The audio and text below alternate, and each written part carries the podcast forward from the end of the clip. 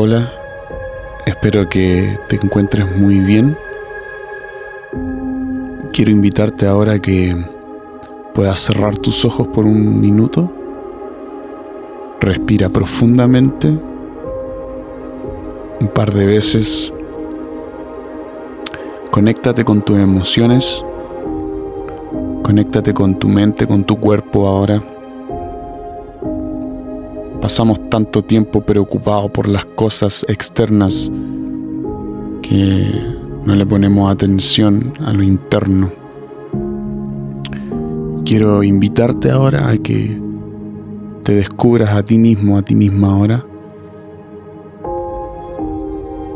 Descubre qué es lo que te está pasando.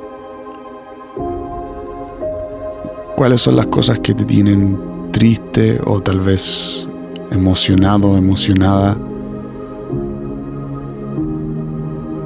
Deja que el Espíritu Santo encuentre estos lugares.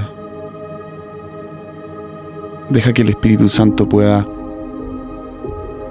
llenar estos lugares también.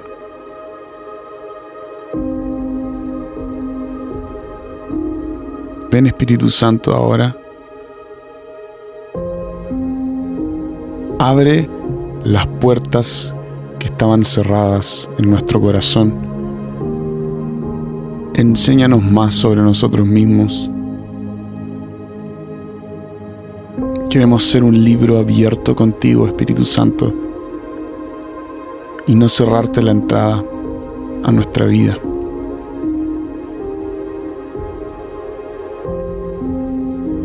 Mm.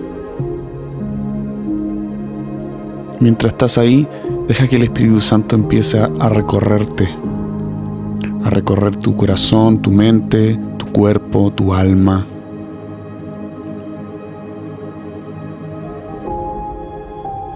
Puede ser de que Él te muestre un par de cosas en este mismo momento. Deja que Él te enseñe. Deja que el Espíritu Santo te guíe.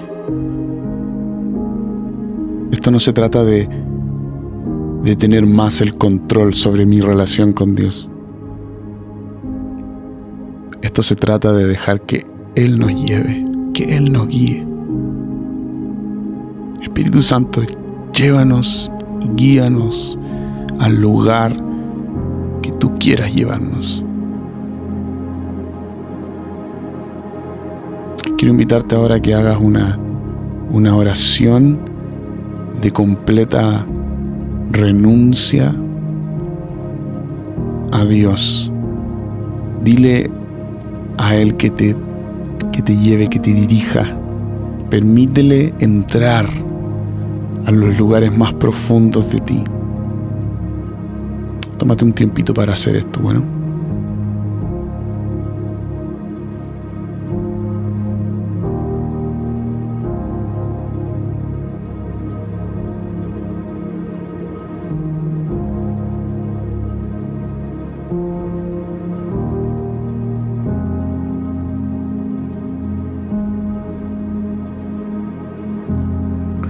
Espíritu Santo, declaramos que tú y solo tú eres Dios. Nuestro corazón te pertenece, nuestra mente te pertenece, todas las cosas que nos preocupan te pertenecen. Somos tuyos y tuyas. Y te pertenecemos completamente, porque así nosotros mismos lo hemos decidido también. Guíanos y llévanos a donde tú quieras. En el nombre de Jesús. Amén. Bienvenidos a otro devocional. Este es nuestro devocional número 6. Y quiero avisarles que en nuestras lecturas eh, de este libro de Leif que ha sido tan, tan, tan poderoso, eh, nuestras lecturas se van a empezar a poner mucho más profundas, mucho más interesantes, así que les invito a que continuemos con nuestra lectura. Bueno, Adán y Eva no nacieron huérfanos, pero adquirieron el espíritu de orfandad en el momento en que abandonaron la presencia de Dios y vivieron fuera de su dominio. Desde ese día en adelante tuvieron que lidiar con el mundo exterior por su propia cuenta. Como un resultado, tomaron como resultado, perdón, tomaron muy malas decisiones, las que una tras otra fueron peores. Solían vivir una vida en total libertad y sin preocupaciones, pero después de abandonar su hogar sintieron el completo impacto del miedo y la vergüenza. La mentalidad y emociones que surgieron con esta decisión fueron transmitidas de generación en generación.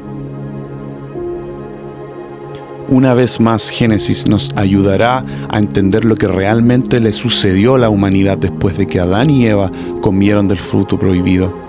La Biblia nos proporciona detalles más que suficientes sobre el trágico desenlace de este evento. Génesis 3, del versículo 8 al versículo 10. Cuando el día comenzó a refrescar, oyeron el hombre y la mujer que Dios andaba recorriendo el jardín entonces corrieron a esconderse entre los árboles para que Dios no los viera. Pero Dios, el Señor, llamó al hombre y le dijo, ¿Dónde estás? El hombre contestó, Escuché que andabas por el jardín y tuve miedo porque estoy desnudo, por eso me escondí. Aquí podemos ver el doble producto del pecado, el miedo y la vergüenza.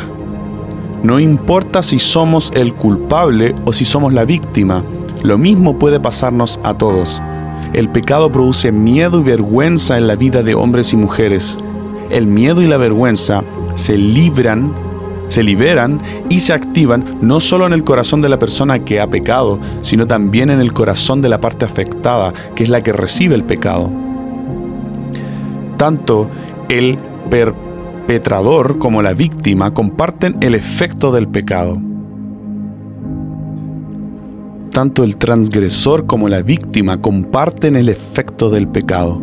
Por ejemplo, si la víctima es violada, siente vergüenza, a veces no puede hablar sobre la ofensa porque cree que es culpable y luego se aterroriza ante la posibilidad de ser descubierta. Existe una fuerte sensación de desnudez que hará que esa persona sienta que tiene poco valor. Además, la ofensa también implica consecuencias para el transgresor. El culpable se da cuenta que hay una consecuencia cada vez que rompe las leyes de Dios, y cuando el culpable se siente avergonzado de lo que ha hecho, comienza a tener miedo.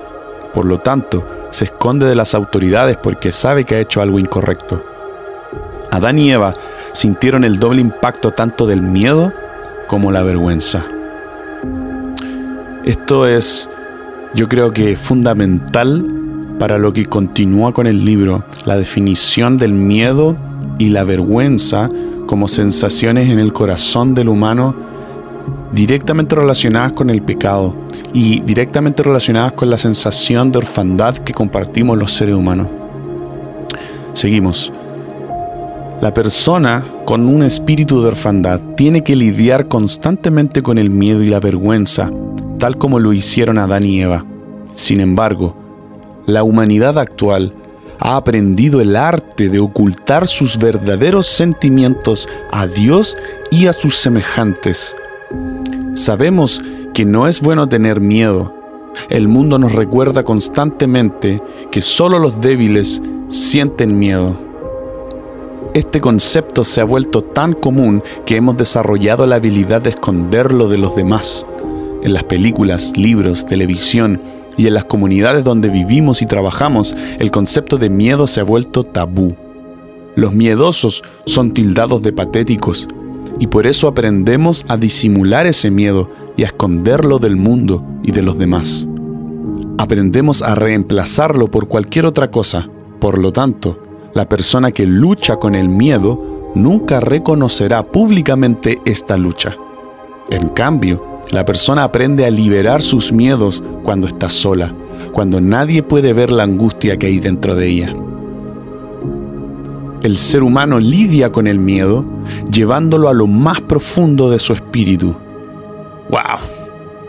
Esta, esta es una frase para subrayarla. La voy a repetir. El ser humano lidia con el miedo llevándolo a lo más profundo de su espíritu. Como no le permite al Padre eliminar ese miedo, comienza a luchar y a tratar de controlarlo por sí mismo. Y en lugar de reconocer el miedo en nuestro interior, aprendemos a ser autosuficientes, pensando que podemos vencer el miedo que crece en nuestro espíritu. Esta actitud de autosuficiencia se convierte en orgullo. Oh, esto es verdad. Esto es verdad. Esta actitud de autosuficiencia se convierte en orgullo y el orgullo se convierte en arrogancia. Usamos la ira para ocultar nuestros miedos y para mantener el control porque creemos que el mundo se desmoronará si no, si no hacemos algo. ¡Wow! Esto, esto, es lo, esto es lo que nos pasa. No sé si, si sienten lo mismo que yo, pero yo leo esto y siento que sí, esto es lo que nos pasa a nosotros con el miedo, esto de ocupar la ira para, para mantener el control. ¡Wow! ¡Qué increíble! Constantemente nos presionan para que solucionemos todo sin ayuda. Nos alejamos porque tememos enfrentarnos a la situación real, ya que podría doler demasiado pensamos que si ignoramos el problema o el dilema, simplemente desaparecerá.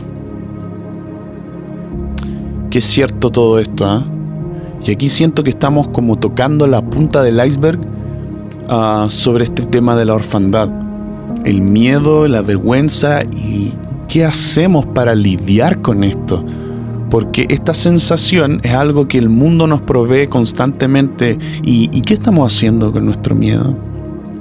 ¿Qué estamos haciendo con nuestra vergüenza? ¿Estamos permitiendo que, que Jesús y su gracia cubra nuestra vergüenza? ¿O, ¿O, nos estamos dejando controlar? ¿Nos estamos dejando controlar por nuestro miedo? Quiero invitarte a que te hagas esta pregunta de, manera profunda, no solamente superficial. O sea, si vamos a hacer esto de los devocionales y vamos a leer este libro, no lo hagamos superficial, hagámoslo hagámoslo en profundidad. Quiero invitarte a que, a que te preguntes, ¿qué estás haciendo con tu miedo? ¿Qué estás haciendo con tu vergüenza? ¿Estás tratando de luchar autosuficientemente en contra de tu miedo? ¿De demostrarte a ti mismo que, no, lo, que no, en realidad no tienes miedo? ¿Estás tratando de de dignificarte porque en realidad tienes una sensación de, indignidad, de vergüenza. Personalmente creo que mucho, mucho de, mis motores tienen que ver con estas sensaciones, como querer demostrar, querer eh, parecer fuerte, porque tengo este concepto, esta idea de que soy débil, tengo este miedo que me controla. ¿Les parece si... Y, yo creo que lo voy a hacer ahora mismo junto, con, junto contigo ahora. ¿Les parece si entregamos esta cuestión? Esta autosuficiencia y, entregamos nuestro miedo, entregamos nuestra vergüenza y, y dejémonos de vivir con esta cuestión. Padre, entrego delante de ti mi miedo y mi vergüenza. No quiero que estas cosas me sigan controlando. Padre, ven y llévate, llévate mi vergüenza, llévate mi miedo. No, quiero seguir poniendo palabras en tu mente. Fluye tú mismo ahora, tú misma. Fluye delante de Dios.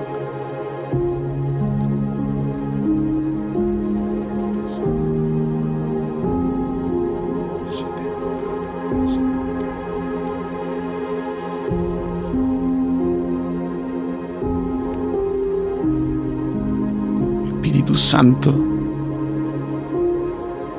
ven como un, remolino ahora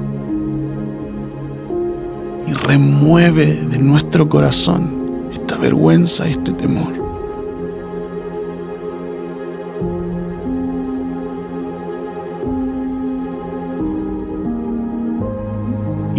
Y, tú lo puedes sentir ahora. Tú puedes sentir como el Espíritu Santo está empezando a pasar, como que fuera un, como que fuera un, viento alrededor tuyo, casi que limpiándote del miedo y de la vergüenza.